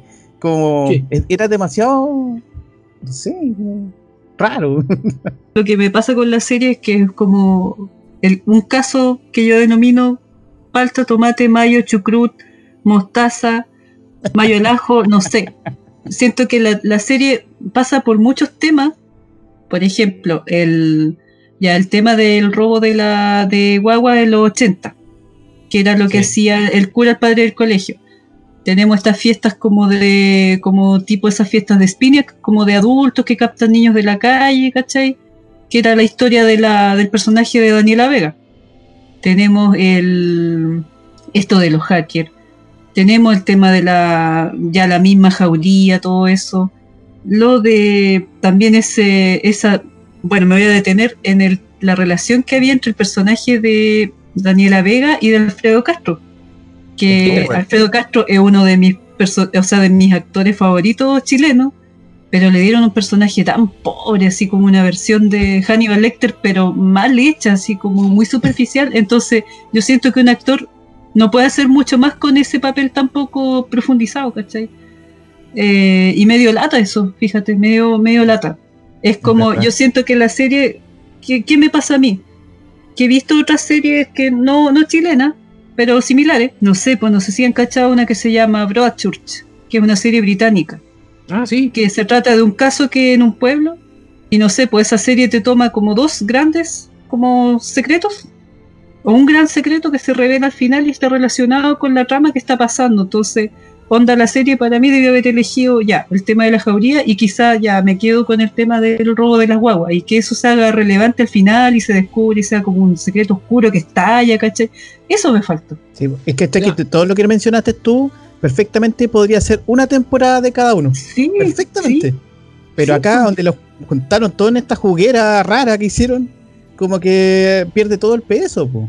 Yo Entonces, siento que estaban como súper entusiasmados, yo creo, y que decían, sí, oye, sí. le pongamos esto, sí, démosle nomás, oye, esto, Démosle, oh, sí, qué buena, buena, ya démosle. me pero yo que creo que que fue decía nada, nunca decían no. Ya, démosle nomás. Sí. como, sí, yo creo que decían sí dale, a dale, todo. dale. Sí, claro. Sí, ese- es como ese- menos ese es el más. problema. Sí, ese es Menos el es problema. más. Yo creo que el- se sabe que, o sea, teniendo en cuenta que, que el- que lo principal es la jauría, que de repente, yo creo que fue la jauría más llorona que pudimos haber visto porque los weones buenos para llorar, weón. ya. Sobre todo en los capítulos finales, cuando matan al. ¿Cómo, le, cómo, cómo era que le pusiste tú, Connie? Al. Ah, ya Wolverine joven. es que tenía el peinado de Wolverine, era muy parecido. Pero era rubio. Pero la cosa es que. Sí, cuando no lo matan a él y después están llorando y toda la cuestión. Y lo que nos presentan al final, que fue el tema de los Apex, que esta jauría no, no es ni siquiera lo que se ve, y que más arriba están los Apex y esos, esos van a desencadenar una guerra enorme o algo así. Pero fue raro. E- El arco de Petersen, que, que fue el tema, fue una cosa muy débil. Al- al- Alfredo Castro, súper buen actor, pero creo que le dieron un personaje que mm, no debía desarrollarse tanto al tiro. Pero una cosa de la que no hemos hablado es. ¿Les gustó el, el- el papel del, del villano psicólogo este? Que, que lo salieron persiguiendo hasta la frontera. ¿En qué momento descubrieron que era el malo? súper luego, demasiado En luego, el primer capítulo. demasiado pronto, Mira, demasiado pronto. así, así como Lale dijo que había clichés por. como lluvias de clichés en lo que era de los hackers. Acá lo del psicólogo es una tormenta de clichés. quizás mucha gente no, no, quizás no diría por qué saberlo. Pero, pero la gente que trabaja así no, no funciona así. No, de hecho, en un, en un minuto como que hablaba que había estado como en muchos colegios, muchos liceos, incluso hasta un número, como más de 100. Y eso es como imposible que haya hecho esa cuestión, a menos que haya estado mintiendo en cara raja en ese minuto. Y que se reencarnara muchas veces, ¿cachai? Claro, po. sí, pues tendría que tener como dos vías para poder estar en 100 colegios. Cuando Y- empezó a hablar de esas cosas, yo caché que ya. Claro. No, y, y, la- y- y el trato que tenía con la con, la, con las liceanas, digamos, eh, igual era raro, po, era súper raro porque no funciona tan así el tema. po. Y entonces todos esos elementos te iban diciendo como, oye, aquí hay algo, aquí hay algo. Quizá en un minuto como que dudaste cuando le empezaban a pegar, en un minuto que había una escena que donde le pegaban, pero, Sí. pero, pero fue la escena en que te hace dudar. El resto pasa todo lo contrario. Entonces, te- faltaban más escenas así como de duda, así como, no, debe ser otra persona. A mí, yo, yo jugué literalmente a la divina quién con mi libretita. Yo puse psicólogo sospechoso eh, dentro de mi. en cada capítulo. Porque, porque a mí, en el momento en que le pegan, yo dije, ah, no, una de esas no es, descartado, pero yo, paremos. Después, cuando me te empezáis a fijar que la gente de la manada es capaz de cometer los dolores grandes, así, es capaz de soportar cosas grandes por la manada, tú decís, ah, ya, este, si, lo, si le pegaron, da lo mismo. Pero. Pero fue raro, es que, la persecución final la encontré tan rara. Ale, Ale, ¿sabéis, qué- ¿sabéis cuál es? el- Yo creo que es el punto de inflexión en donde te dais cuenta que es él, es cuando manda el video. Cuando manda el video El- de- el- del el sí, video de teniendo la- la sexo con, él. con la Claro. detective a donde está la cámara bien posicionada. Claro, y súper nítida. Que yo más efectivo. Oh, casi la chispa. No, pero a, a mí me pasó antes, cuando el loco dice, a- yo, yo empecé a sospechar brígido, cuando el loco dice, nunca había perdido el control en todos los colegios, ahí en ese momento dice, estaba en más de 100 colegios, Claro. y, y dice que solamente ha perdido el, el- el control dos veces. Sí. Y, y yo quedo como, ¿y por qué perdiste el control? Aquí hay algo raro, aquí este Sí, está estaba haciendo raro, el- estaba muy raro el tema. sí. está ahí haciéndote el huevón, pero ya eh, fue como... Yo decía, pero mira, gente, gente que estudió para identificar estas cosas no, no la hizo, po. Entonces como que me parecía muy raro todo. Muy Pero- raro. Oye, sí. Yo lo descubrí cuando estaba en la reunión con las alumnas. La, como no sé, era el segundo o tercer capítulo y la, y la Emma le decía, ay, pero si siempre hacemos lo mismo, siempre estamos en todo y no logramos nada. Y ahí yo dije, chuta, quizá este tipo eso quiere, porque no logren nada, que los otros se enojen y ahí se dé como el escenario para la jauría. Y- Y chuta, igual me faltó como la reacción, la reacción ante esa revelación pues, de las alumnas de decir, oh, pero si él era tan bueno, ¿y cómo era él? Ah, eso me faltó, ¿cachai? Como que no, no cerraron esa parte. Y No lo otro es que la, la blanca la muestran después como yéndose a mochilear con la hermana. Y Sí. no sé, me parece igual como de una liviandad terrible porque después de todo lo que vivió, o sea, no es para que esté traumatizada toda su vida, pero igual le va a costar superarlo, pues, ¿cachai? Y, y Es cacha que el, como- el estrés postraumático, cero, nada. Como, Sí, pues, o sea, onda, no va a pasar un periodo, necesariamente un periodo así como de depresión Sí. o brígido, pues entonces fue como, normal, chuta, Entonces, on- como- onda, con cueva no la mostraron yendo al mall, pues, ¿cachai? Así como con la hermana, ah, o sea, ah, no, mal, mal eso. Más encima, weón, esa la wea- lo voy a decir antes porque me tengo que sacar del sistema esta weá. Me, cargaba cómo manejaban en esta serie culiada, weón. Yo no sé, a mí me carga esta weá. Yo soy como conductor que en las curvas el conche su madre tome las curvas por al medio, weón. Esa weá no se hace, weón. El weón maneja y deja el auto al medio. Mira, mierda, weón. ¿Sabes Ah, qué? weón. A, a mí, me, me- yo porque esta serie la vi mi mamá también, po, y sabes que me hizo ese comentario, pero yo lo encontré tan random, así como, ¿qué está hablando? Y me lo decís todo y dije, oh, tenía toda la razón. po. Es que, es que. Cuando uno conduce o cuando uno anda en bici, hay cosas que. que, que- que- tú andas en bici, pues, weón, pero ningún personaje en esta mierda anduvo en bici, ¿cachai? Pero. No, pues porque no tenían bicicleta los hueones, No. tenían jeeps, tenían Pero autos ojo, y. Ojo, en el departamento sí habían bicicletas, pero no las ocupaban. Claro, pues. No, pues jamás. Nunca Sí, pues la. Celeste, ¿cómo ha llegado a todas esas partes, atravesado todo Santiago y así de la nada? Es como tenéis que ir a tal parte y era como, ah, ya, Es que sabéis que una persona, una persona que Me no sea chilena, una persona que no sea chilena siente que Santiago es súper chico. Ah, nunca ha sido así, pues. Y más encima vivían como- en las casas de Parasite, que era Con- como, Con hormigón a la vista. Sí, era muy, eran muy casas Parasite. ¿Alguien tuvo problemas con la persecución final de la PDI versus el auto que se iba a subir supuestamente al avión? Eh, no me acuerdo tanto de la escena. Para que, para que se acuerden, ojalá cuando, cuando, cuando muestran a los cabros, lo están persiguiendo la PDI obviamente y tú estás en una persecución supuestamente a alta velocidad, pues tenía una pista para acelerar y muestra la cámara de los, de los pendejos adentro y los pendejos ni un movimiento, mirando así normal para el lado Ah, y yo quedé como, Ah, weón, esa es la persecución más calmada del mundo. Mientras que los weones afuera te pegan un 180, te, te encajonan el auto, weón, y bájate. Y los weones adentro súper tranquilos. sí, los medios rápidos. la razón. Vamos a seguir- si, si seguimos hablando de esta cuestión, vamos a terminar quizás más enojados. Yo creo, Yo, mejor mira, no. yo, yo quiero, yo quiero terminar con una pregunta para los dos nomás. ¿Qué es lo más destacable de la serie? Eso. Yo creo que la serie demuestra que, que igual Chile tiene hartas locaciones, buenas locaciones, buenos actores, hay temas para contar historias, hay ganas de contar historias. Quizás solo el tema acá para mí es el cómo, Ah, ya. eso nomás, Ya. pero el cómo, pero sí, o sea, están las condiciones y las personas y las historias, o sea, de Exacto. todas maneras, y igual recomiendo a todos que la vean. Sí. Yo voy a decir dos cosas. Primero, que si renuevan esta serie para una segunda temporada, corrijan todo lo que tienen que corregir. Preocúpense de todo lo que tengan que preocuparse y no llenen de, de cosas así. eh, de, muchas manos matan la guagua. Eh, Ah. Se dice ese, ese dicho que, que se dice por aquí. Así que creo que tienen que arreglar eso. Creo que es un buen inicio, pero creo que hay, hay harto que mejorar en ese sentido. O sea, eh, lamentablemente, lamentablemente, géneros criticados como lo que es las telenovelas y, y- o series nocturnas que para mucha gente no les gusta, pero a mucha gente sí, han logrado mejor, un trabajo mejor, pero también estamos hablando de que son obviamente un formato distinto y son mucho más capítulos. O sea, ah, pueden durar un año y quizás sean interminables si la siguen renovando. O sea, como series como eh, Donde está Elisa y, Pacto de Sangre, que Pacto de Sangre me dijeron que era muy buena. Y el segundo, el hecho de que la serie igual te coloca en el punto de que, por eso yo me gusta mucho el capítulo 7 cuando el personaje de Antonia Segers eh, tiene que dar la conferencia de que supuestamente el caso está cerrado y ella sabe que el caso no está cerrado.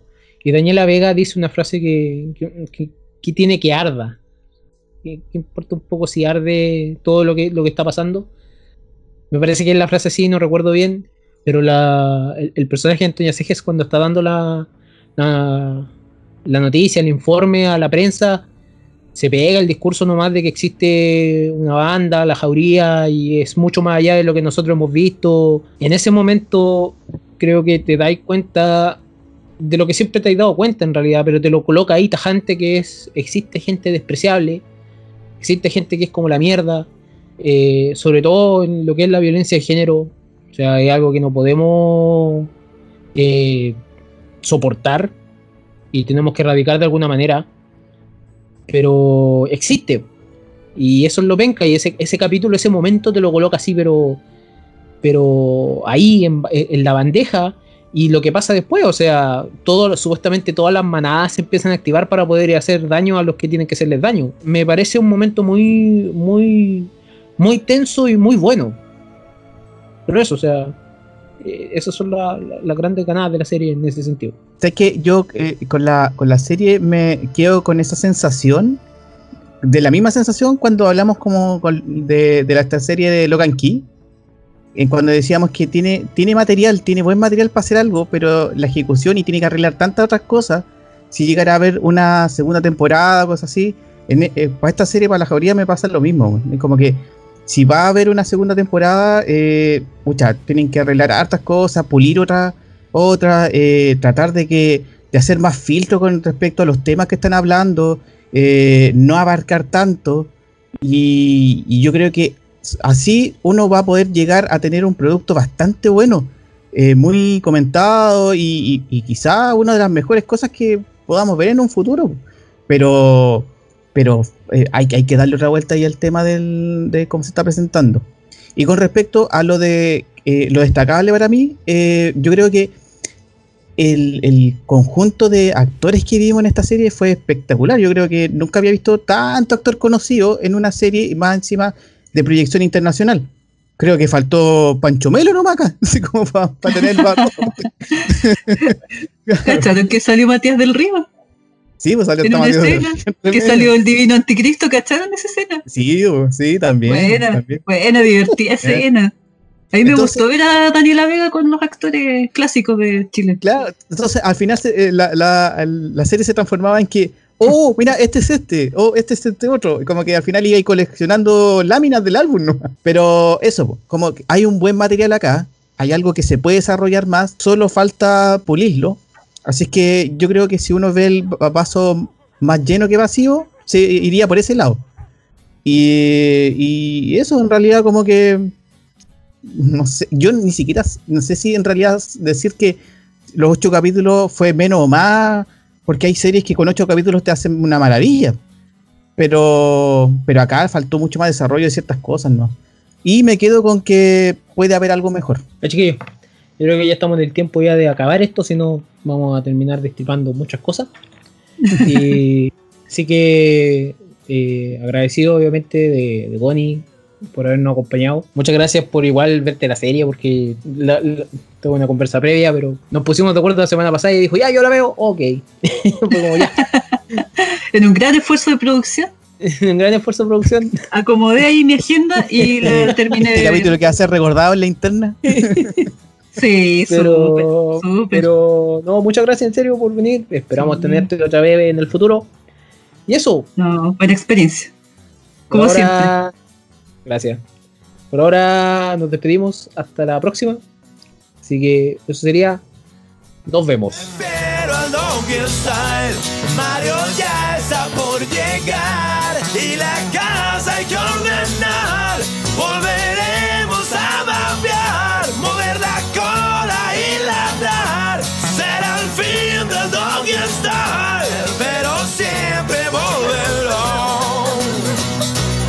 se portaron mis perritos? Qué lindo.